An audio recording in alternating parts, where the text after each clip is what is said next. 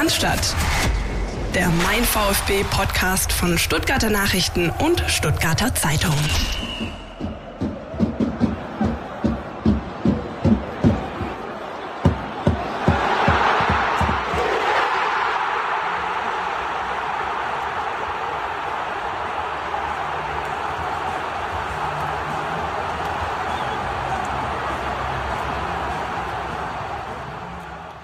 So hat sich das angehört am Samstagnachmittag in der 85. Minute, als Thiago Tomasch das Spielgerät unter die Latte geschweißt hat, um dem VfB Stuttgart die nächsten dramatischen Punkte zu besorgen. 3 zu 2 gegen den FC Augsburg. Äh, eins der Themen in dieser Folge. Philipp Meisel, ich grüße dich.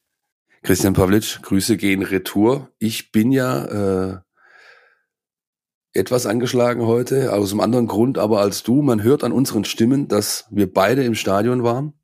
Definitiv. Und ich habe mir, hab mir sagen lassen, ein gewisser Christian P. aus O äh, hat vielleicht sich ein wenig zu leicht bekleidet nach dem 3-2 gezeigt, weswegen die Stimme heute ein wenig angekratzt ist. Bei mir war es einfach nur der glorreiche Halbfinaleinzug des TSV Ensingen von 1911 gestern Abend der zum ersten Mal seit 1984 es geschafft hat, im Halbfinale des Bezirkspokals zu stehen, als B-Ligist übrigens, mehrere Bezirksligisten rausgeworfen jetzt. War großartig gestern. Es ist episch. Ich glaube, es liegt einfach auch daran, dass wir beide schon viele Wochen lang nicht mehr so viele äh, Gründe hatten, irgendwie laut zu werden, ja, äh, Emotionen rauszulassen. Insoweit ähm, Entschuldigung vorab, dass wir beide so ein bisschen angeschlagen klingen. Es äh, spielt tatsächlich auch ähm, eine Erkältung noch mit rein. Aber Minus und Minus gibt Plus. In diesem Sinne so sieht's aus. reiten wir hier durch diese Folge. Philipp, du warst im Dienst. Samstag. Äh, erzähl. Ja, es war, ähm, es war schon stark irgendwie. Ja. Also ich hatte, ich hatte von Anfang an ein sehr, sehr gutes Gefühl. Ja, und äh, mein Gefühl hat mich dann nicht getrogen, obwohl der VfB so schnell in Rückstand geraten ist, ähm, obwohl er dann vor der Halbzeit noch mal eins gefressen hat, über das wir echt reden müssen. Also dieses Tor darfst du nie im Leben bekommen. Aber ich hatte die ganze Zeit ähm, das Gefühl, dass eigentlich alles da ist, was du brauchst. Du bist die dominante Mannschaft, äh, hast, hast den Ball, kontrollierst das Spiel. Klar, zwei Aussetzer irgendwo, aber äh, bis auf die, sag ich mal, die letzte Präzision äh, im Abschluss äh, war eigentlich alles da. Und ich, guter Freund von mir, langjähriger Kumpel, ähm, seit 30 Jahren kenne ich den Mann, der ist extra aus Bern hergefahren. Ja, jetzt sich also hin und zurück äh, sieben Stunden Autofahrt, äh, more or less für 90 Minuten äh, äh VfB-Fußball. Den habe ich getroffen, der saß auf der Haupttribüne. Ich hab, konnte ihn kurz sprechen in der Halbzeit. Mario, beste Grüße. Und ich habe da schon zu ihm gesagt, weil er völlig gezweifelt hat. Ich so, hey, pass auf, die machen heute mindestens zwei, eher drei, die gewinnen dieses Spiel. Ja, und so kam es dann, auch wenn es hinten raus halt Drama pur war, was der VfB gerade offensichtlich einfach braucht. Aber ich würde schon sagen, lass uns mal ähm, bei dem Gegentor, bei dem zweiten, äh, nochmal irgendwie Halt machen. Ja, gerne, denn ähm, das waren Minuten oder Sekunden waren es ja eigentlich fast. Die haben mich wahnsinnig geärgert äh, im Stadion und, und alle um mich rum, weil ähm, das Wort, das man ja eigentlich nicht so häufig verwenden sollte, aber in dem Fall war es ja da, nachdem der VfB Stuttgart das 1-1 erzielt hat, in der 44. glaube ich, hattest du Momentum.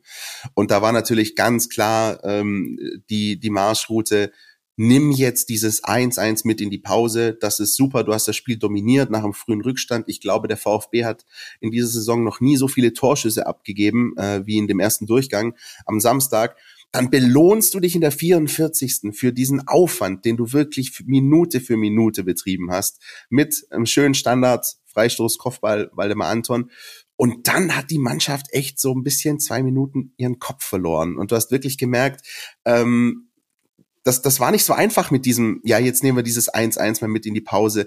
Und du hast es irgendwie, zumindest äh, auf der Tribüne, auf der ich war, äh, hinterm Tor, äh, greifen können. Also irgendwie konntest du greifen, so wow, wow, wow, die, die Jungs sind gerade unten nicht ganz bei sich und jetzt wird es schnell Zeit, dass äh, Patrick Ittrich zur Pause pfeift, weil sonst passiert noch was und dann ist es passiert und dann ist doch noch dieses 1-2 gefallen. Irgendwie, ja, war das, ähm, und ich, ich kann es mir im Nachhinein nicht erklären, Philipp, vielleicht kannst du, findest du einen Ansatz, war es die Tatsache, dass der VfB völlig euphorisiert war nach dem 1-1, über 55.000 jubeln und drehen durch oder, oder war das einfach irgendwie auch ein Gegner, der in dem Moment erkannt hat, so hier können wir nochmal reinstechen? Nee, es ist also bei mir, also aus meiner Warte raus liegt der, liegt der Punkt ganz klar beim VfB und das ist einfach fehlender Fokus. Ja, das kannst du dich nur an die Spiele gegen Leverkusen und Frankfurt erinnern? Da haben wir mitgezählt, wie viele Minuten es gedauert hat, bis sie nach dem jeweiligen Ausgleich wieder das Gegentor fressen. Es waren sechs und sieben gegen Frankfurt, gegen äh, Leverkusen waren es drei Minuten, jetzt waren es 120 Sekunden max, eher weniger.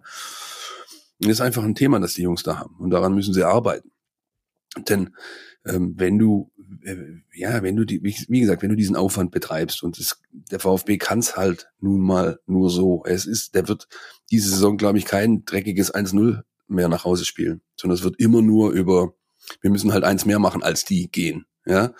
Und da musst du einfach viel, viel konsequenter agieren. Und ich meine, man sieht die ganze Entstehung von diesem 1 zu 2 ist ein Witz, ja. Also der, die marschieren durchs Mittelfeld, Atakan, äh, Karasor attackiert dann. Alle warten auf den Pfiff, weil es ein Foul war. Idrich lässt, äh, lässt ähm, lässt Vorteil laufen und da hatten aber schon alle abgeschalten. Da stehen im Umkreis von dem Meier stehen vier Mann, die eingreifen können. Äh, auffälligste ähm, Nichtleistung in der Situation äh, Thiago Tomasch, der einfach da zweieinhalb Meter wegsteht und zuguckt. Der müsste zwei schnelle Schritte machen, dann hat er den angepresst und dann fällt das Tor nicht. Und Meier macht das dann natürlich stark, klar. Ähm, Anton muss rausrücken, weil halt nichts passiert, weil seine Kollegen ihn im Stich lassen. Das Rausrücken ermöglicht das Passfenster, rüberstecken, Gregoritsch eiskalt, zack, fertig. Ja? Darfst du nie im Leben bekommen, dieses Tor. Das ist einfach kein Bundesliga-Niveau. Aber am Ende kackt die Ente, ja, wie gesagt, wenn du eins, wenn du eins mehr machst, dann ist, kann es dir egal sein. Aber also ich, ich kenne Materazzo gut genug, und sein äh, Staff, dass das diese Woche das eine oder andere Mal über, über ein äh, Analysescreen gelaufen ist, dieses Tor. Das kannst du so einfach nicht bekommen. Definitiv. Eines der ärgerlichsten Gegentore und ich glaube, es wäre einfach wahnsinnig schade gewesen, wenn wegen so einem Moment äh, Punkte liegen gelassen worden wären. Aber der Fußball findet ja nicht im Konjunktiv statt, um gleich mit der nächsten Floskel weiterzumachen. Großartig. Heute ähm, läuft's, ey. Gegenthese, oder sagen wir mal so, drehen wir es um, ähm, ist zumindest meine Ansicht ich weiß nicht, ob der VfB Stuttgart so eine zweite Hälfte gespielt hätte, wenn er nicht 1-2 hinten gelegen wäre. Also, weißt du, ob sich dieses Spiel so entwickelt hätte, wenn es mit 1-1 in die Pause gegangen wäre? Der VfB war ganz klar ähm, mit der Ausrichtung ausgegangen, wir müssen hier dieses Ding halt nochmal drehen. Wir müssen nochmal genau das machen, was wir gegen Gladbach gemacht haben. Wir liegen 1-2 zur Pause hinten. Wir müssen hier zwei Tore schießen, dürfen keins kassieren. Und ähm, manchmal ist es ja auch schon so, dass du mental anders in, äh, in so einen zweiten Durchgang gehst wenn es in Anführungsstrichen von vorn losgeht bei 1-1 oder wenn du halt hinten liegst und ganz genau weißt, was du zu tun hast. Weil, das war zumindest so ein bisschen mein Eindruck, zum einen der VfB, der wahnsinnig ähm, agil, ähm, kreativ war, viel Ballbesitz hatte, aber auch der FC Augsburg, der irgendwie so im, in so einem Verwaltungsmodus war. Die sind zweimal dann gefährlich vors Tor gekommen. Das war sicher auch ihre, ihre taktische Ausrichtung. Aber die Augsburger selbst haben ja nach dem Spiel gesagt, so, wir haben, nach der Pause haben wir eigentlich nichts mehr groß gemacht und, und haben uns den Schneid abkaufen lassen hier. Naja, die waren, nein, die waren halt auch schlichtweg beeindruckt, dass der VfB halt äh, High Risk ging, ja. Und zwar voll aus, aus allen Rohren. Also, du musst ja nur mal die Wechsel anschauen, ja. Das ist, Materazzo hat alles auf eine Karte gesetzt. Das kann auch gewaltig in die Hose gehen, ja. Der nimmt am Schluss sogar noch einen Atta runter, dann hat der hast effektiv eigentlich nur noch zwei Verteidiger auf dem Platz gehabt, nämlich Mavropanos und Anton. Alles andere war offensiv orientiert. Das Spiel hat quasi ohne Mittelfeld stattgefunden. Ja, das war, ich habe letzte Woche angekündigt, es wird ein Run-and-Gun-Game und genau so kam's. Ja, und ähm, dann musst du einfach auch irgendwo und das hat nichts mit Arroganz zu tun oder so. Du musst einfach ganz klar festhalten, der VfB Stuttgart hat von diesen Mannschaften da unten mit Abstand, mit weitem sogar, die meiste Qualität im Kader. Und wenn das dann zum Tragen kommt, unterstützt von diesen 60.000 oder 55, 703 oder was weiß ich, wie viel es waren, dann kann da, kannst du da relativ wenig gegen ausrichten. Ich bin sehr gespannt, was Dortmund äh, in, in zwei Wochen macht, wenn die gegen so ein Brett anlaufen müssen. Ja, da bin ich wirklich sehr gespannt. Es kommt auf diese Leute aber auch an. Ja? Der VfB hat jetzt alles dafür getan, seine Fans mitzunehmen. Dieser Dreier am Wochenende gegen Augsburg, der geht zu 50 Prozent mindestens aufs Stadion. Ja? Und da musst du jetzt ansetzen. Das braucht diese Menschen. Es braucht so Leute wie den Mario, die von Bern hierher fahren. Es braucht, es braucht einfach jeden jetzt in diesen drei Heimspielen, die, es glaube ich noch sind, musst du einfach eine Einheit sein. Dieser berühmte zwölfte Mann, der muss jetzt zum Tragen kommen. Jetzt zählt's. Und man hat ja gesehen, was passieren kann mit dieser Mannschaft, wenn das so ist. Viele haben ja im Vorfeld geungt, pass mal auf, die ganzen jungen Hunde da, die haben noch nie vor so, einem, vor so einer Atmosphäre gespielt, ja, und es hat sie aber nicht äh, behindert oder gehemmt, es hat sie beflügelt. Und da musst du ansetzen, da macht der VfB auch, finde ich, gerade vieles richtig, Mini-Dauerkärtle, dies, das, Ananas und so weiter. Du brauchst in diesen drei Heimspielen, brauchst du die Hütte. Du brauchst diese 55.000 plus Leute. Und dann wird da nochmal so ein Feinschmecker-Ding drin sein, mindestens eins. Dortmund, Wolfsburg und Köln, das sind noch die drei Heimspiele, die auf dem Programm stehen. Und in meinen Augen, gut, ist dann was für die nächsten Wochen, aber in meinen Augen ähm, gibt es kein einziges Spiel, wo ich sagen würde, der VfB werde auch verloren im Posten, ganz im Gegenteil. Aber wir sind beim Augsburg-Spiel. Und da ähm, fand ich ganz interessant, zweiter Durchgang, wenn man sich so die Spielzusammenfassung anschaut, ähm, Sportschau, Sportstudio, you name it, überall, die allermeisten haben tatsächlich dann kurz ohne überhaupt irgendeine Szene zu zeigen, abgefiedelt, was zwischen Minute 46 und 79 passiert ist. Quasi der VfB dominant, hat das Spiel kontrolliert, aber so wirklich eine Monsterchance war nicht dabei und sind dann direkt in ihren Spielzusammenfassungen mit dem Freistoß von Omar Mamouche eingestiegen. Ja, das, also das Spiel hat auch diese Phase gehabt. Also da, da war nichts. Also klar, du hast das, du hast das Spielgeschehen unter Kontrolle, aber es ist halt nichts passiert. Es war so ein bisschen wie, als hätten die alle also Augsburg, wie gesagt, äh, unerklärlich, ähm, äh, sag ich mal, äh, nicht defensiv, sondern halt irgendwie teilnahmslos. Ja? Und der VfB hat halt äh, so gefühlt irgendwie Anlauf genommen für die letzten 10, 12, 15 Minuten. Ja? Anlauf genommen ist ein gutes Stichwort. Hat dann nämlich auch Omar Mamouche in der 79. Und ähm, ich für meinen Teil habe im Stadion wieder meinem äh, Ruf als absolutes Orakel alle Ehre gemacht. Ich habe nämlich gesagt, der haut den in den dritten Stock. Nie im Leben geht der rein. Nie im Leben. ich habe eigentlich gesagt, alle Leute, ihr müsst gar nicht kommen, musst gar nicht hingucken, das wird nichts. Und dann zwirbelt Omar Mamouche dieses Ding äh, unwiderstehlich in den Winkel und, und weckt damit auch wirklich schon Erinnerungen an große, große Freistoßschützen, die der VfB in seiner Vergangenheit hatte. Was war das denn bitte?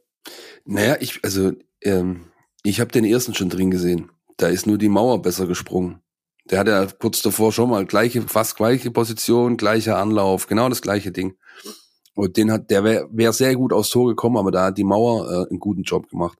Beim zweiten hat sie das nicht gemacht. Da ist sie, äh, da ist sie unkoordiniert gesprungen, zu spät, und das hat ihm genau dieses Fenster gegeben.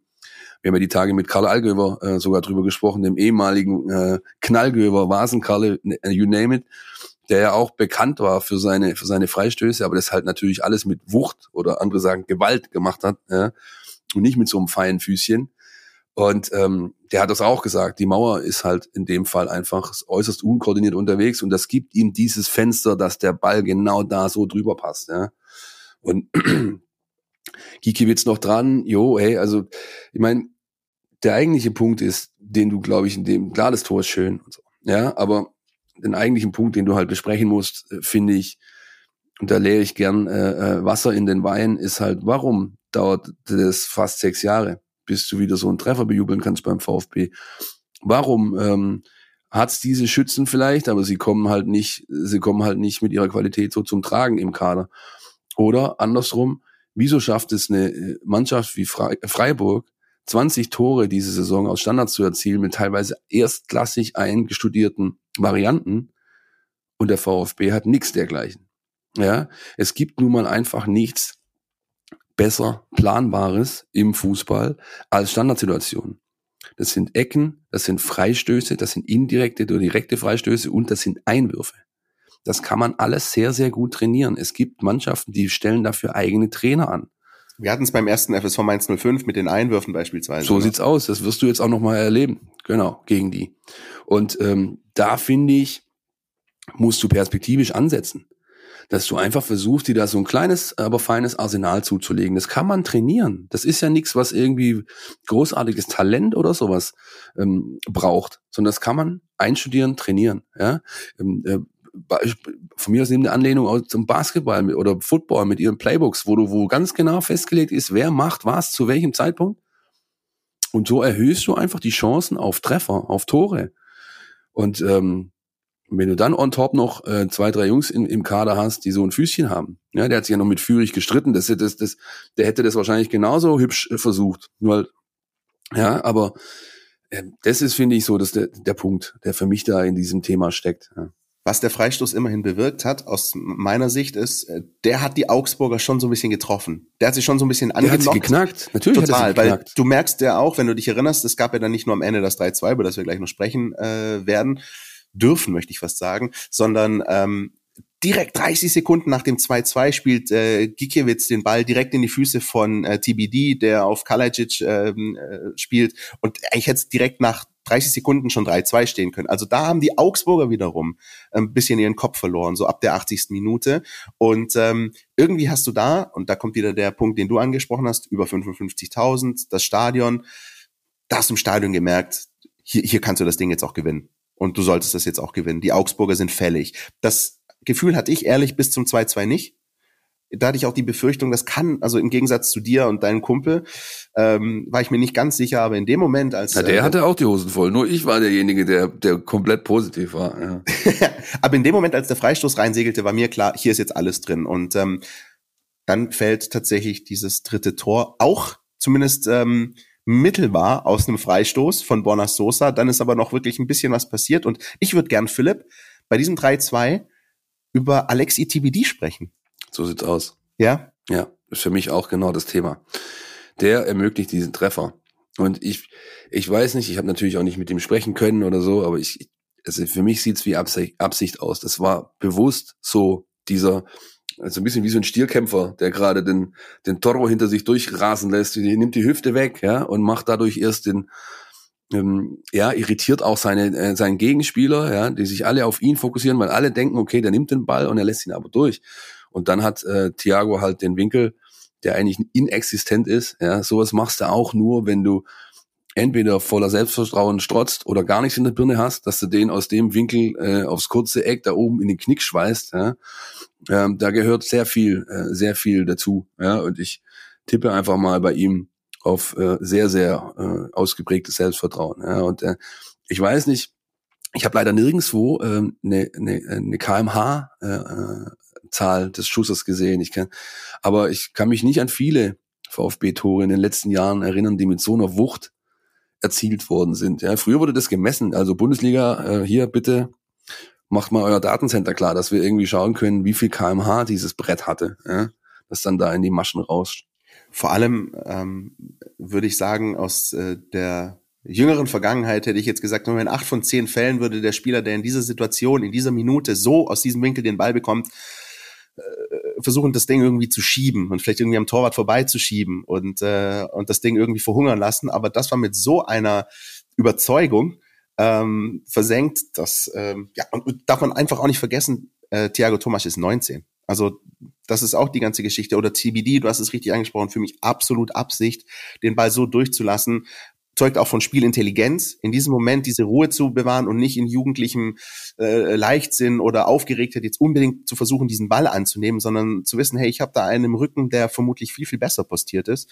Ähm, also so zufällig in Anführungsstrichen das entstanden ist mit diesem Querschläger von Mamouche, so durchdacht war dann das, was TBD und Tomasch gemacht haben. Und dann halt eben, ihr habt es am Anfang der Folge gehört, komplette Ekstase. Ähm, eine Sache noch, auch das ist wieder so ein Spiel, über das kann man echt wahnsinnig viel reden. Diese Szene von Chris Führig in der Nachspielzeit. Ähm, sieht wahnsinnig, sieht wahnsinnig dämlich aus. Wir können es nicht anders sagen. Ähm, auf der anderen Seite war auch dieser Konter eigentlich schön ausgespielt. Auch die Tatsache, dass Förster nochmal querlegt ähm, und ein Blick noch auf den Gegner.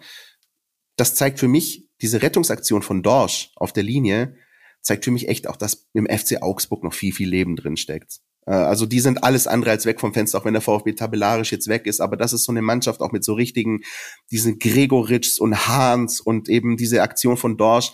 Ähm, so eine kleine Aktion kann auch dem FC Augsburg nochmal zu, zu Schwung verhelfen. Also Herr Pavlic, ich weiß nicht, was Sie heute Morgen schon zu sich genommen haben, aber der VfB ist gegenüber dem FC Augsburg alles andere als weg, ja, sondern Ja, Tabelle lesen kann ich leider ja, auch. Ja, genau. Tabelle. Ja.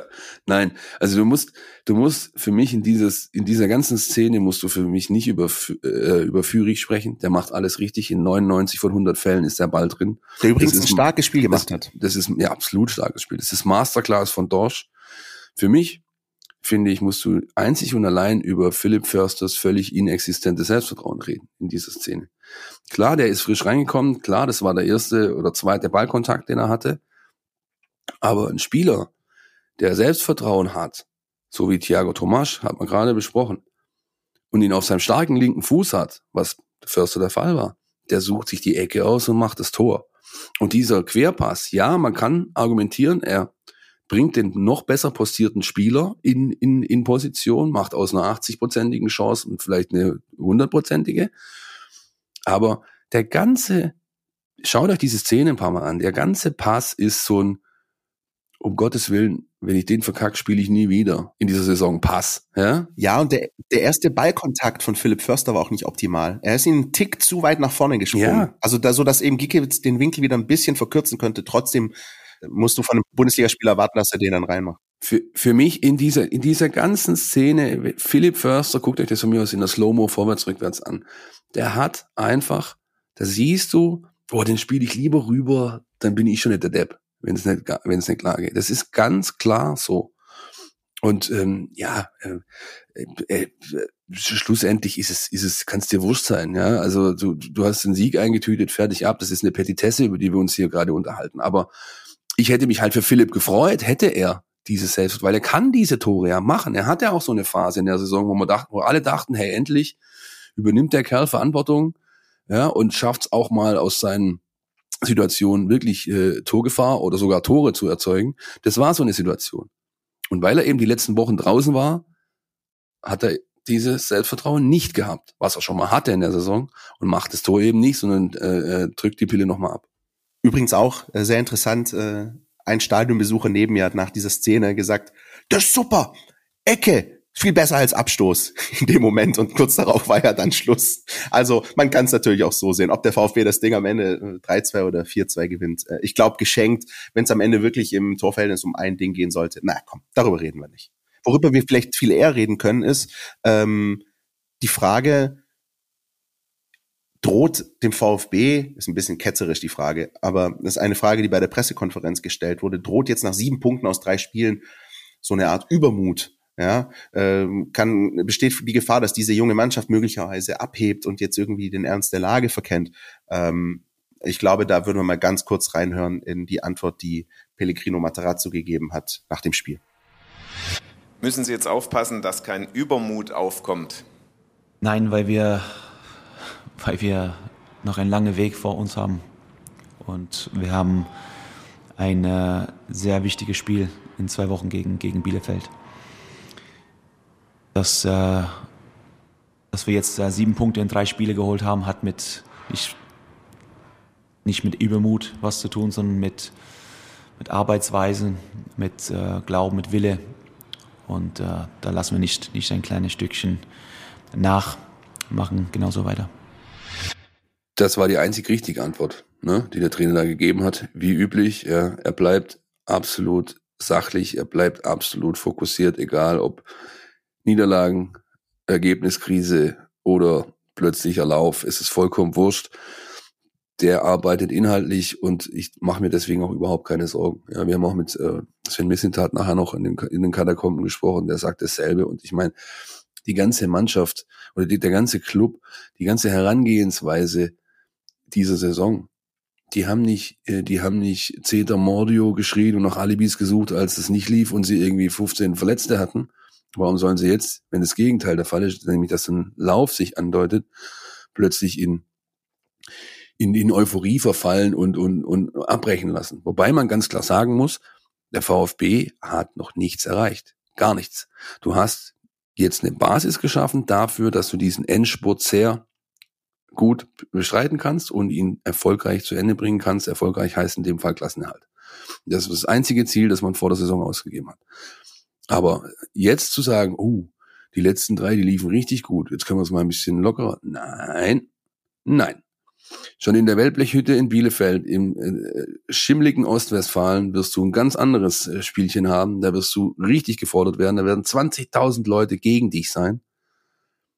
Und da geht's weiter. Genau das auf den Platz zu bringen, abzuliefern, was sie jetzt die letzten zwei, drei Wochen gemacht haben. Ich nehme sogar die Spiele davor noch rein. Ja, Hoffenheim. Auch da fand ich schon die Leistung. Es war alles da. Nur, dass du das Ergebnis halt nicht geholt hast. Aber alles, was du für erfolgreichen Fußball brauchst, hat der VfB da schon auf den Platz gebracht. Er hat sich halt hinten raus ähm, das Ganze klauen lassen im Endeffekt. Ja, von einer Mannschaft, die ähm, besser im, im Flow war, als es der VfB eben war. Ja, passiert. Anyway, alles, was war, abhaken. Nach vorne schauen. Du hast noch richtig hübsche Aufgaben vor der Brust und da musst du jetzt einfach nachlegen. Ich hätte mir natürlich gewünscht, und das wir irgendwo beim bei der Lage der Liga schon, bei diesem Wahnsinn in der Tabelle, ich hätte mir natürlich gewünscht, ich glaube, da wäre ich, bin ich auch nicht der Einzige, dass diese Länderspielpause eine Woche nach hinten verschoben wurde, weil die Bielefelder, so wie die gerade drauf waren jetzt, ja, mit vier Niederlagen in Folge, jede Woche ein Brett nach dem anderen fressen, die jetzt jetzt natürlich schön vor, äh, jetzt schön zurechtlegen können, ganz einfach. Definitiv, zumal sie, glaube ich, seit einigen Wochen noch ohne eigenes Tor sind. Also sehr, sehr ungefährlich im Offensivspiel. Ähm, Generell die ungefährlichste Mannschaft der Liga. Also keine Mannschaft erzielt weniger Tore. Ja, deswegen ist, ähm, finde ich, die Tatsache, dass jetzt eine Länderspielpause ansteht, auf einer Skala von eins bis zehn ungefähr zwölf. Aber gut, wir können es ja nicht ändern. Ähm, aber du hast es angesprochen, der Wahnsinn in der Tabelle. Also es war dieser Blick auf die Tabelle nach den Spielen am Samstagnachmittag, also die Hertha hat gewonnen, ähm, Bielefeld hat hoch verloren, du hast gerade angesprochen, der VfB schlägt Augsburg und plötzlich siehst du diese Tabelle und siehst du, what? Bielefeld rutscht auf den 17. vorübergehend mit 25 Punkten. Und dann hast du drei Mannschaften mit 26, nämlich Augsburg, den VfB und die Hertha, ähm, nur getrennt durch das Torverhältnis. Beim VfB und Augsburg ist es sogar die Anzahl der geschossenen Tore, die für den VfB momentan spricht. Ähm, es ist, es, also es deutet alles darauf hin, dass das richtig, richtig dramatisch werden könnte und spannend äh, am Ende. Davon, damit, davon gehe ich aus. Also das wird bis zum letzten Spieltag wirst du, wirst du in der Verlosung sein. Bis zum letzten Spieltag musst du richtig abliefern. Ja? Da gibt's jetzt kein, äh, kein früheres Ende oder so mehr. Das kann ich mir nicht vorstellen. Ja? Dafür sind die anderen Mannschaften halt auch noch zu sehr am Leben. Augsburg hast du angesprochen. Ja? Ähm, Bielefeld hat durch ihre Kompaktheit und Defensivstärke jederzeit die Chance, sich da nochmal raus, äh, rauszuwuchten. Ja, die, ähm, der Vorteil, den der VfB hat gegenüber ähm, Bielefeld, gegenüber Hertha, gegenüber Augsburg, er hat die schlimmste Krise schon überstanden. Ja, das war schon, das, das liegt zurück. Ja, und ähm, Bielefeld ist mittendrin Augsburg äh, hat äh, Ausschläge wie, wie in der Achterbahn und Hertha, da will ich erst mal sehen, ob das Lebenszeichen, das da jetzt gesendet wurde, Bestand hat. Ob die das weiterhin leisten können. Die hatten jetzt ein, schön, ein schönes Spiel gegen einen Gegner, der drei Standardsituationen verteidigt hat, wie die E-Jugend vom SV Schieß mich tot. Ja, so kannst du das machen, aber dann kriegst halt einfach Gegentore, selbst von der Hertha. Und ähm, da wäre ich mir nicht so sicher, ob das schon wirklich, wirklich nachhaltig ist, was da, was da passiert ist jetzt am Wochenende. Und dann kommt noch dazu, du hast noch jede Menge direkten Duelle. Da geht halt noch so viel. Und äh, das gilt natürlich für alle und damit auch den VfB Stuttgart. Dieses Thema direkte Duelle ist ein guter Punkt. Ich habe in der Vorbereitung der Sendung versucht, so die wichtigsten direkten Duelle mal rauszuschreiben und habe dann irgendwann aufgehört, weil, es einfach so viele gibt, die, die kann ich euch gar nicht alle runterbeten, aber es ist wirklich noch so, dass ähm, dieses Spiel Stuttgart-Augsburg läutet so ein bisschen wirklich die, die Wochen des Wahnsinns ein. Es spielt noch so gut wie jeder gegen jeden. Die Hertha spielt noch gegen alle drei, die dabei sind und glaube ich auch noch gegen Fürth. Ähm, also es ist wirklich so, dass fast an jedem Spieltag jetzt mindestens ein so ein direktes Duell ansteht.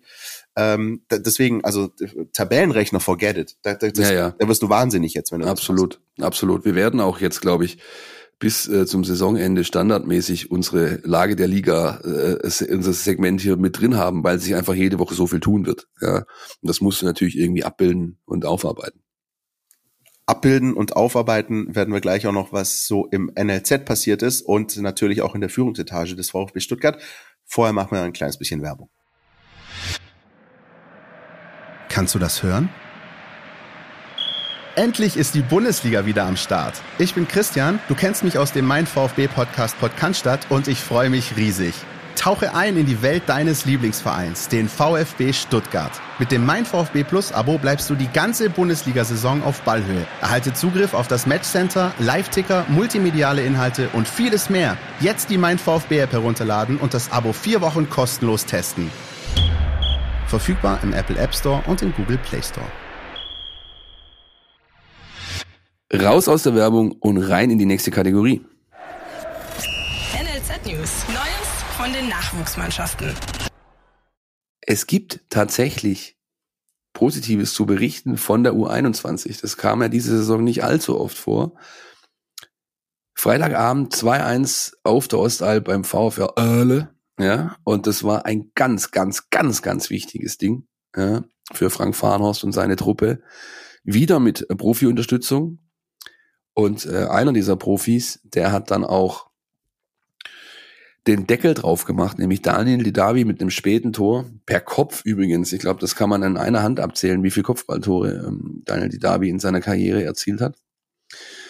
Und ähm, ja, für mich aber auch ein Zeichen dafür, dass äh, Daniel sich da komplett reinhaut. Ja, also der macht keineswegs auf, äh, v, äh, auf beleidigte Leberwurst. Das ist ein VfBler durch und durch. Der nimmt das an und äh, ich wage mich so weit aus dem Fenster, dass ich sage, der wird in der Restrunde maximal noch einmal, zweimal vielleicht im Bundesliga-Kader stehen. Den Rest wird er für den VfB 2 leisten, die restlichen Einsätze. Und das aber mit vollem, äh, ja, mit, mit, mit heißem Herz und vollem Einsatz. Ja, und das ist dann auch irgendwo was, was ähm, eine Auswirkung hat äh, auf die Mannschaft selbst. Da sind ganz viele junge Hunde drin, ja, äh, viele Talente. Wenn die sehen, dass so ein altgedienter Zocker der Bundesliga auf extrem hohem Niveau gespielt hat, sich in der Regionalliga Südwest an einem Freitagabend in fucking Aalen irgendwie reinhaut. Oh, Fäkal, äh, Sprachenzähler. Entschuldigung. Schön, dass du selbst schon merkst. Ja, ja, ja, ja, ja. ja. Ähm, dann ist das halt einfach eine Ansage und die hat Auswirkungen. Das wird, das ist ein Signal, ja. Und äh, ich bin gespannt, wie es jetzt am Samstagmittag ist. FC Gießen, Abstiegsduell, auch da natürlich ein, ein Tabellenkellerspiel. Äh, Gießen übrigens mit dem ehemaligen VfB-Spieler äh, Fink, weil sich noch jemand dran erinnert. Ja, der ist da, glaube ich, 40 und spielt immer noch ja, in der Regionalliga. Gibt ein und, Interview zu ähm, lesen übrigens mit ihm von unserem Kollegen Jürgen Frei, dass er geführt selbstverständlich. hat. Selbstverständlich. Wenn einer solche Themen auf dem Schirm hat, dann ist es nur Jürgen Frei, ja, Jürgen bester Mann in dieser in dieser ähm, dieser Hinsicht. Also äh, holt euch, falls ihr es noch nicht habt, die App, schaut euch da an, lest es euch durch. Äh, auch sonst ein Ausblick natürlich noch aufs Spiel und am Samstag dann Stream wie immer über Leaks. Ja, 5 Euro kostet das Spiel und ich darf es wieder co-kommentieren. Ähm, werde also auf dem Einser sitzen am Samstagmittag und dann schauen wir mal, ob wir den zweiten Sieg in Folge kommentieren, begleiten dürfen oder ob's eher eine richtig zähe Nummer wird mit vielleicht einem nicht so guten Ausgang für einen Ich sehe schon den einen oder anderen Hörer die Hände über den Kopf zusammenschlagen. Oh Gott, der Meisel kommentiert wieder, das kann ja nichts werden. Aber ja, eben. es hört sich trotzdem gut an. Also absolute Hörempfehlung auch da ähm, für euch. Zu dem Spiel noch mal ganz kurz, Philipp. Ähm, Freitagabend, ich konnte es nicht schauen, weil ich äh, gleichzeitig ähm, damit zugegen war, den Derby-Sieg des TB Ruhr Tischtennis gegen den TV Nellingen zu verfolgen. Das heißt, ich konnte das Spiel nicht sehen. Was ich aber sehen konnte nach dem Spiel, ähm, das mache ich gerne regelmäßig, die Bilder, die uns da die, die Agenturen schicken von dieser Partie. Und was ich da gesehen habe, war ein lachender Daniel Didavi. Also einer, der nicht irgendwie äh, rumschmollt und irgendwie ständig äh, die Nase rümpft, sondern ich habe da wirklich einen, einen sehr entspannten, fast ausgelassenen Didavi gesehen. Jetzt sind das natürlich Bilder, aber trotzdem so Eindrücke, die nimmt man schon wahr. Habe ich ja gerade äh, versucht zu beschreiben. Genau, das ist das, was ich auch aus dem Mannschaftsumfeld zugespielt bekomme. Ähm, der ist da voll dabei. Das ist, das ist dem wurscht. Ja, schlussendlich ist es ein Kicker. Und Kicker wollen kicken. Ja, und wenn das dann halt in seinem Fall heißt, okay, Bundesliga reicht's nicht mehr, äh, dann habe ich halt trotzdem noch die Regionalliga und kann da halt, äh, kann da halt eine Mannschaft anführen. Das ist halt dann auch die Aufgabe, die man annehmen kann. Und Daniel tut das, ganz einfach. Ähm, eine Frage noch, fernab des Spiels, der zweifache Vorlagengeber Thomas Rekdal. Ist er eigentlich verwandt oder verschwägert mit Ketil Rekdal, Ja. dem legendären Spieler? Ist der Neffe.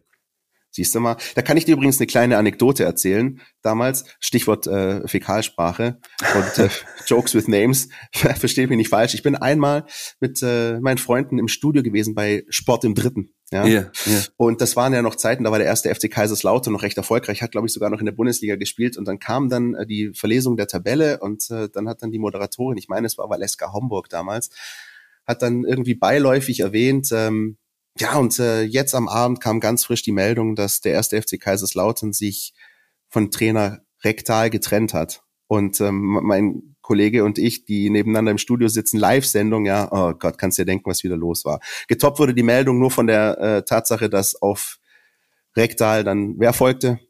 Ja. Thomas Oral. Thomas Ora, natürlich. Ja, ja. Ich, ich, ich, ich kann mich noch äh, erinnern an diese, an diese Geschichten, ja. Und äh, ich meine, ich weiß, dass wir beide ein großes Herz für Penela-Witze haben, so ist nicht. Ja. Da geht natürlich sofort die, die im Kopf die Maschine an, da fallen dir da fällt dir eine Line nach der anderen ein. Ist ja Es logisch. ist schlimm. Und vor allem in Situationen, das weißt du ja und das wissen du nicht besser als alle anderen, in einer Situation, in der man nicht lachen darf, Ja, dann nicht zu lachen, Genau. ist äh, ganz, ganz schlimm. Ja. Äh, kann ich als ehemaliger Ministrant auch Geschichten. so, kommen wir Okay, zu. mehr wollen wir nicht wissen. Wir sind etwas abgeschweift, aber vielleicht auch deswegen, weil es von der U19 und U17 nicht wirklich was zu berichten gibt. Ja? Genau. Die Jungs, die Jungs sind äh, unterwegs, die meisten in diversen Nationalmannschaften. Äh, die Ligen pausieren. Es geht erst Anfang April weiter. Und deswegen können wir relativ schnell äh, heute den Knopf dran machen mit einem kleinen Ausflug in die Vergangenheit, als Christian Pavlic im Sport im dritten Studio dem Lachkrampf nahe war. Da siehst du mal. Aber auch hier die Info natürlich für euch, alles, was da passiert im Bereich äh, U19, U17 Länderspielpause, das werden wir dann für euch aufrollen in aller Ausführlichkeit nächste Woche, nächste Woche in unserer neuen Folge, weil da gibt's wirklich viel, viel aufzuarbeiten. Gerade natürlich auch die Frage, wer kommt wie zurück. Die ersten Spiele sind schon absolviert in dieser Elite-Runde, EM-Quali. Ähm, da wird auf jeden Fall dann auch unser Fokus liegen. Und vielleicht auch noch ein kleiner ähm, Teaser. Ähm, wenn ihr diese Folge hört, dann habt ihr bestimmt schon heute Mittag gesehen, dass wir exklusiv die neuen Marktwerte hatten von transfermarkt.de. Ähm, wir werden nächste Woche jemanden zu Gast haben, der uns da mal so ein bisschen Insights geben kann rund um dieses Thema Transfermarkt, Marktwerte. Wie kommt denn das alles zustande? Wie wird denn hier was äh, eingeordnet, bewertet und so weiter? Freuen wir uns schon drauf. Mehr verraten wir noch nicht, aber ich garantiere euch, auch die Folge 198 ist ein dicker, dicker Grund, den Podcast halt einzuschalten. Definitiv. Wir können vielleicht an der äh, Stelle auch noch mal ganz kurz aus dem Nähkästchen plaudern. Also wir nehmen diesen Machen wir Podcast irgendwas anderes eigentlich? Nee, eigentlich nie, ne? Wir Ja, machen nie ja. was anderes. Ähm, normalerweise nehmen wir unsere Folgen immer Mittwochnachmittags auf, weil das immer ein ganz gutes Zeitfenster ist, ähm, zwischen dem Spiel, das vorbei liegt, vorbei ist, stattgefunden hat am Wochenende und dem Spiel, das ansteht am Wochenende. Ähm, die Pressekonferenzen mit Pellegrino Matarazzo sind meistens so, dass es dann eh nicht reichen würde, aufnahmetechnisch. Und dann ist der Mittwochnachmittag für uns eigentlich immer so ein ganz guter Zeitpunkt. In dieser Woche nehmen wir die Folge erst am Donnerstagvormittag auf. Und das hat einen ganz bestimmten Grund, nämlich den, dass der neue Vorstandschef des VfB Stuttgart just am Mittwochnachmittag vorgestellt wurde und wir jetzt darüber sprechen können. So sieht's aus. Alexander Wehrle hat den Staffelstab quasi übernommen von Thomas Hitzelsberger. Der wurde ja etwas, ähm, sag ich mal, ja etwas hüftsteif äh, am, am Wochenende verabschiedet äh, beim Spiel gegen den FC Augsburg. Aber so ist das halt nun mal. Sowas, solche Sachen sind nie irgendwie einfach zu äh, oder gut, richtig gut zu machen. Ja, Blumensträusle, warme Worte, danke, tschüss. Ja, so ist es halt nun mal. So ist das Geschäft einfach so, wie es ist, nämlich schnelllebig. Thomas hat äh, noch bis Ende des Monats äh, quasi einige Aufgaben, ja, macht gerade schon so ein bisschen Übergabe noch, also ist noch da, hat noch offizielle Termine. Auch wir werden ihn äh, sprechen, äh, nämlich heute noch am Donnerstag. Ergebnis werdet ihr dann auch in der Mein VfB App lesen. Ähm, ja, und Alexander Werle ist so ein bisschen ähm, so ein Coming Home irgendwo. Ja? War jetzt neun Jahre weg, ging damals als äh, Assistent des Präsidenten oder Referent des Präsidenten äh, Erwin Staud, der so ein bisschen sein Mentor ist, ja, oder andersrum, Alexander Werle, der Ziehsohn von Erwin Staud, ging zum FC Köln, hat dort äh, als Finanzfachmann äh, angefangen und schlussendlich als Vorstandsvorsitzender oder Geschäftsführer, wie man das nennen möchte. Also ähm, geendet hat den FC auch durch Höhen und Tiefen begleitet, hat ihn aber vor allem sehr, sehr, sehr zukunftsfähig aufgestellt. Und das in einem Umfeld, das mindestens so emotional und ähm, teilweise auch hyperventilierend ist wie hier in Stuttgart, nämlich in Köln mit, ähm, keine Ahnung, allein drei Tabloids, die jeden Tag irgendwas zu berichten äh, haben rund um den FC. Da ist natürlich viel los. Er hat das sehr, sehr gut gemacht. Das ist das, was man offiziell hört und äh, was man ablesen kann anhand von Zahlen beispielsweise. Ja. Äh, ich habe auch einige andere Stimmen vernommen, ja, äh, auch von Medienschaffenden dort, die sagen, jo, der hatte halt schon auch seine Schwächen. Ähm, das alles braucht uns, finde ich, momentan nicht zu interessieren, sondern es ist, glaube ich, einzig und allein äh, wichtig, dass wir erstmal den Fokus auf den VfB legen. Und äh, was eine Bewertung angeht, da können wir dann in 100 Tagen von mir aus zum ersten Mal wieder drüber sprechen. Der VfB hat einen neuen starken Mann mit dem berühmten Stallgeruch, äh, der sich hier auskennt, der äh, ja eigentlich alles mitbringt, was du brauchst.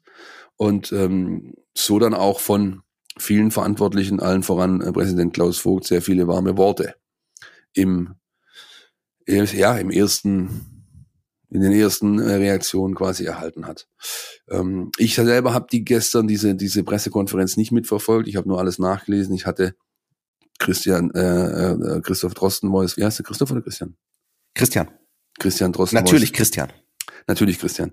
Besseres zu tun. Ja, ähm, aber ich glaube, es ist schon ein sehr, sehr gutes Match. Ja, also ähm, und man merkt ja jetzt auch an seiner Antrittsrede, ja, der hat alle irgendwie mit ins Boot genommen. Er hat ganz klare äh, äh Projektfokussierung an den Tag gelegt. Also gesagt, ja, da müssen wir ran, hier müssen wir ran. Ja, das Thema Finanzen ist natürlich ein extrem wichtiges. Ja, und da ist er nun mal der Fachmann überhaupt.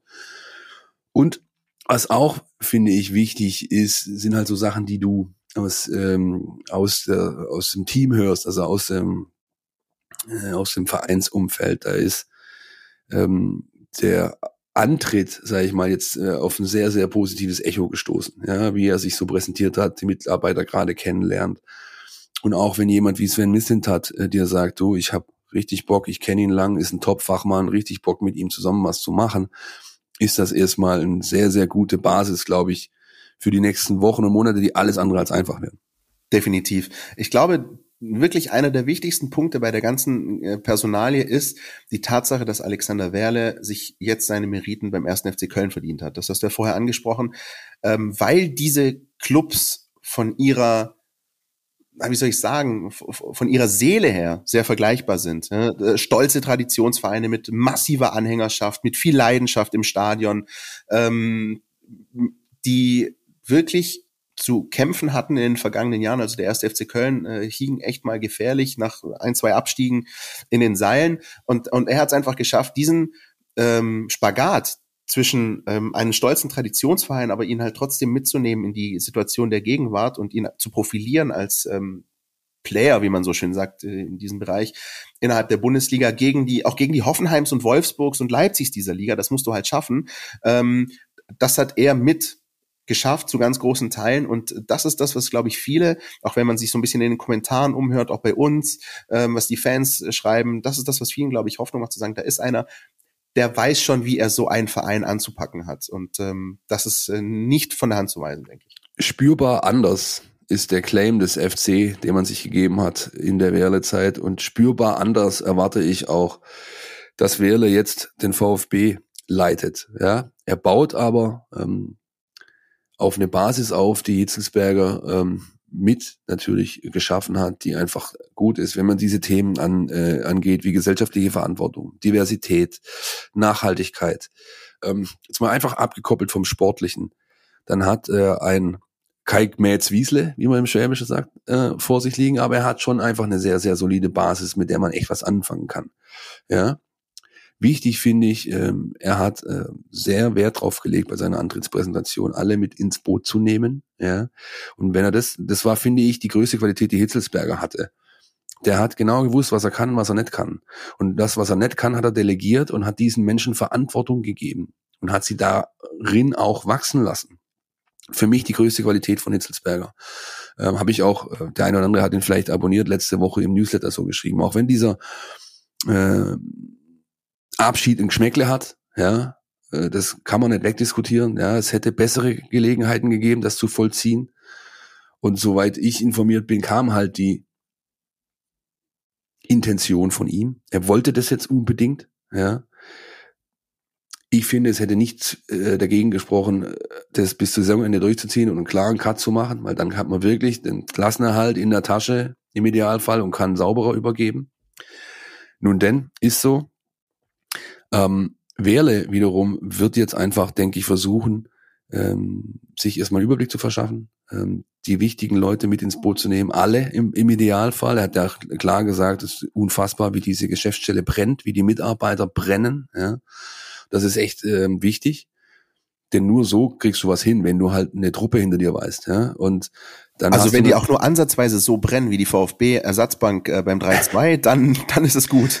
Übrigens, äh, für mich, der, der der ähm, beinahe Jubel beim nicht passierten 4-2 für mich die sportlichste äh, Höchstleistung von äh, Enzo Mio im VfB-Trikot. Ich habe noch nie jemand aus dem Stand so hoch springen sehen. Ja? Ähm, aber gut, das ist unsachlich. Ähm, zurück zu zu Werle. Er hat dieses Finanzthema, das ist wirklich, das wird er als erstes anpacken. Ja. Da gibt's extrem viel zu tun. Sponsorenlandschaft, wir haben letzte Woche und vorletzte erst drüber gesprochen. Ja. Ähm, da ist generell viel Bewegung drin. Ja.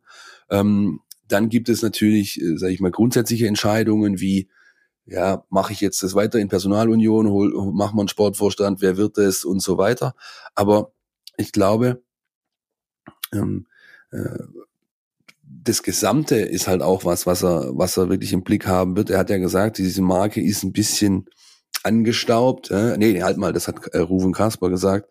Aber auch da gibt's halt einfach viel zu tun. Ja, und das ähm, den VfB einfach noch äh, besser, noch intensiver hier in seinem Kerngebiet verankern und wieder zu dem zu machen, was wir alle noch kennen aus unserer Jugendzeit beispielsweise, ja, 90er äh, Jahre, ist Jahrtausendwechsel, das war einfach, da war der VfB die klare Nummer vier in Deutschland. So. Und, und, und, und das ist natürlich was, wo man irgendwo perspektivisch wieder hin will, ohne jetzt das übers Knie zu brechen. Aber dieses Schlagwort besser machen ist ganz gut. Das ist auch, wenn man sich bei Leuten umhört, ähm, auch im Umfeld des ersten FC Köln, ähm, wirklich so ein, so ein ähm, Stichwort, das oft fällt. Ja, Alexander Werle hat absolut den Anspruch, Dinge besser zu machen. Also Stillstand ist Rückschritt. Das ist wirklich so ein bisschen die Maxime. Er will Dinge verbessern. Er will vor allem, das hat er, glaube ich, beim ersten FC Köln geschafft, ähm, äh, einen Verein dann so besser hinterlassen, als er ihn vorgefunden hat, als er angefangen hat. Ähm, das ist äh, natürlich ganz, ganz wichtig in, in so einer Position, weil sonst bist du dann, glaube ich, fehl am Platz. Aber zeigt schon, dass, ähm, dass er da einen gewissen Anspruch eben hat. Jetzt lass mir ihn doch am besten selber mal ein paar Worte sagen. Richtig, nachdem wir so viel über ihn gesprochen haben, hören wir jetzt mal rein, was Alexander Werle gesagt hat. Äh, freut mich äh, natürlich sehr, wieder zu Hause zu sein. Ist ein, äh, ist ein ganz besonderer Moment. Vielen Dank auch an Klaus Vogt für die freundlichen Worte und vor Dingen natürlich auch für das Vertrauen des gesamten Aufsichtsrats. Das bedeutet mir schon viel, dass auch der gesamte Aufsichtsrat einstimmig äh, sich für mich entschieden hat. Und ähm, es war und ist na, natürlich eine Herzensangelegenheit, äh, nach Hause zu gehen. Und für mich war klar auch, wenn ich vielleicht den einen oder anderen Gedanken auch noch hatte, vielleicht was anderes zu machen, als dann ähm, als die Gespräche, die sehr professionell abliefen, das muss ich an der Stelle unterstreichen, ähm, habe ich gesehen, da kannst du wirklich was aufbauen wieder in den nächsten äh, vier Jahren. Äh, und da habe ich total äh, Lust drauf. Und kann Ihnen sagen, der Montag äh, war schon ein emotionaler Tag für mich, wieder ins Clubzentrum zu kommen. Am 16. Januar 2013 habe ich genau in diesem Clubzentrum ja meinen Abschied gefeiert. Und wenn mir damals jemand gesagt hätte, äh, dass ich neun Jahre beim 1. FC Köln verbringen werde und danach als Vorstandsvorsitzender zurückkehren werde, dann hätte ich gesagt, ja, Genau, und äh, lass uns über was anderes reden. Also es war schon ein sehr emotionaler Tag. Natürlich äh, hat sich in den letzten neun Jahren noch einiges verändert äh, beim VfB Stuttgart. Ähm, ich habe ja noch für Erwin Staud äh, äh, ähm, arbeiten dürfen. Wir haben das Stadion hier zu einem Fußballstadion ähm, umgebaut, den Karl-Benz Center errichtet, die deutsche Meisterschaft gefeiert, Champions League Teilnahmen. Das war eine ganz andere Zeit und in den letzten neun Jahren hat sich auch viel, wie gesagt, beim VfB verändert Ähm, und diese Herausforderung, jetzt wieder die nächsten vier Jahre zu gestalten, die reizen mich einfach. Denn man darf ja nicht vergessen, Corona hat nicht nur den deutschen Fußball in Gänze extrem äh, belastet, sondern eben auch die Traditionsclubs, die von ihren Zuschauereinnahmen abhängig sind. Und über 80 Millionen Euro Corona-Umsatzverlust für den VfB Stuttgart sind ein Brett.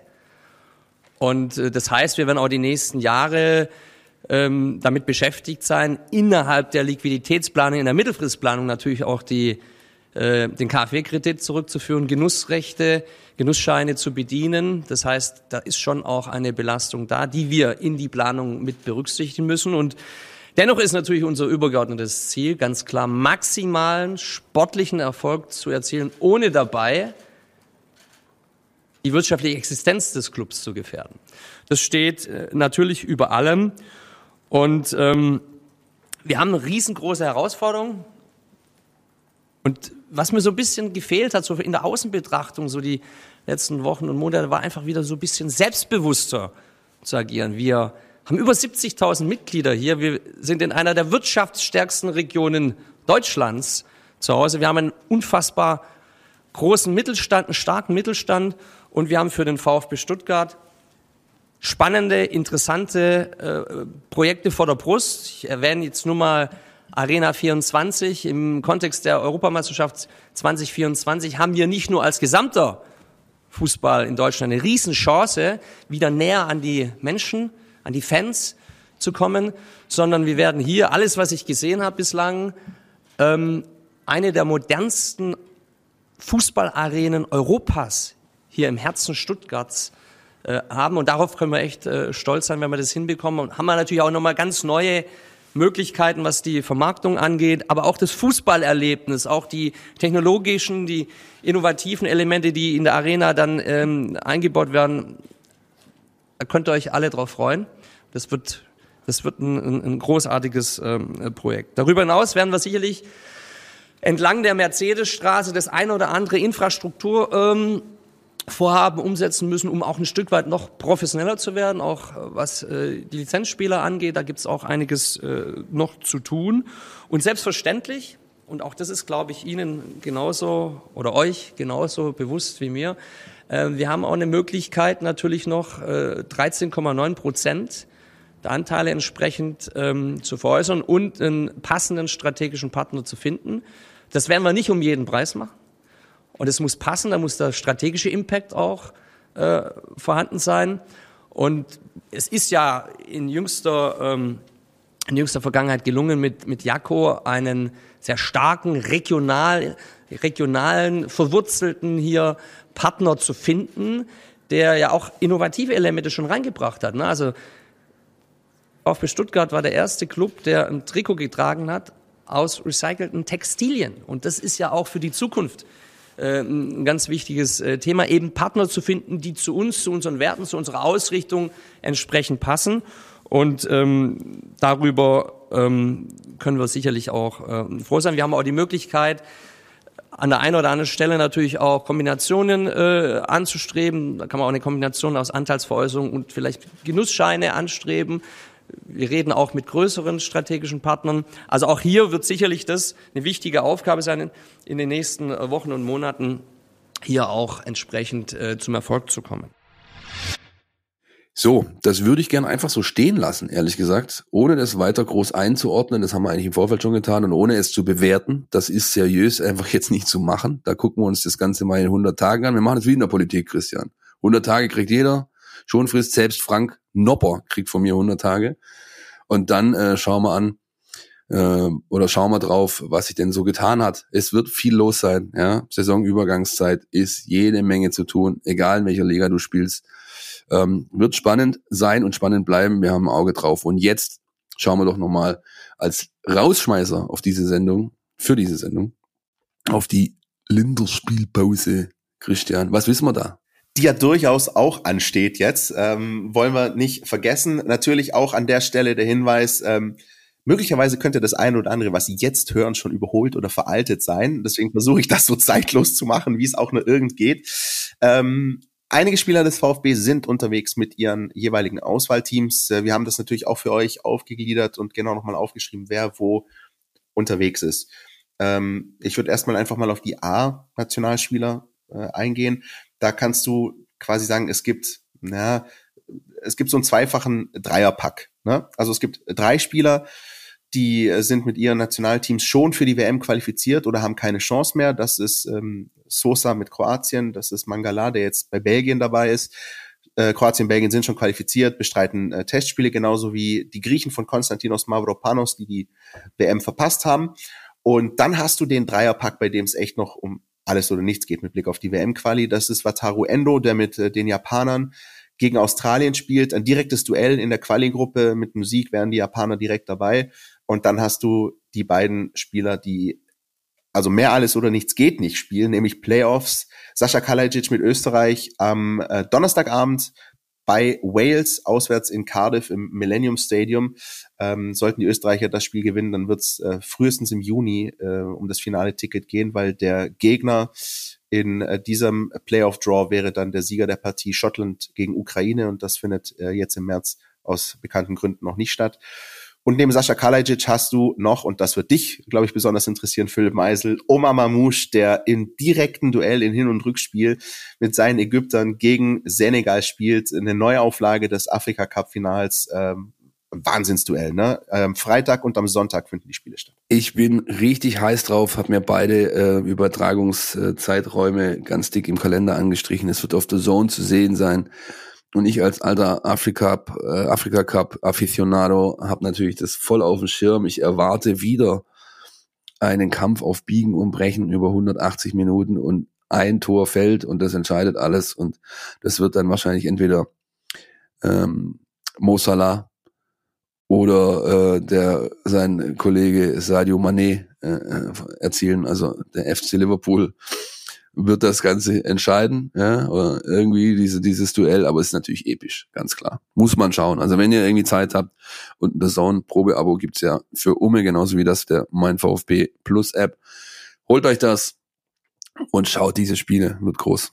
Und wenn ich gesagt habe, die Spiele finden am Freitag und Sonntag statt, dann ist das natürlich absoluter Blödsinn. Sie finden statt am Freitag und am Dienstag. Ich wollte es dir also, durchgehen lassen. Ich, nee, dieses Oberlehrerhafte da, das hat ja auch irgendwie keinen Platz in solchen Situationen. Nee, nee, Passiert nee, aber immer. den Anspruch habe ich schon an mich Quatsch. selbst, Philipp. Den Anspruch habe ich schon an mich selbst, weißt du ja.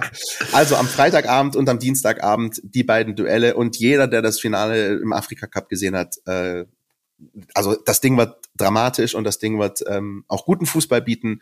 Ähm, schaltet da gerne ein. Und wie auch bei den Juniorenspielern gilt auch hier, wir werden das in der nächsten Woche ganz ausführlich aufrollen, wer da wie äh, abgeschnitten hat. Und natürlich, das ist, glaube ich, aus VfB-Sicht das Allerwichtigste, ähm, dass niemand verletzt zurückkehrt, dass alle einigermaßen ähm, so fit sind und waren, wie sie dann jetzt auch den VfB verlassen haben am Sonntag. So sieht's aus. Neben dem äh, doppelten Dreierpack haben wir aus dem Profikader noch die Kollegen äh, Bayers, Mola und Fagir, die für ihre U-Nationalteams unterwegs sind. Und aus der Akademie sind's 18.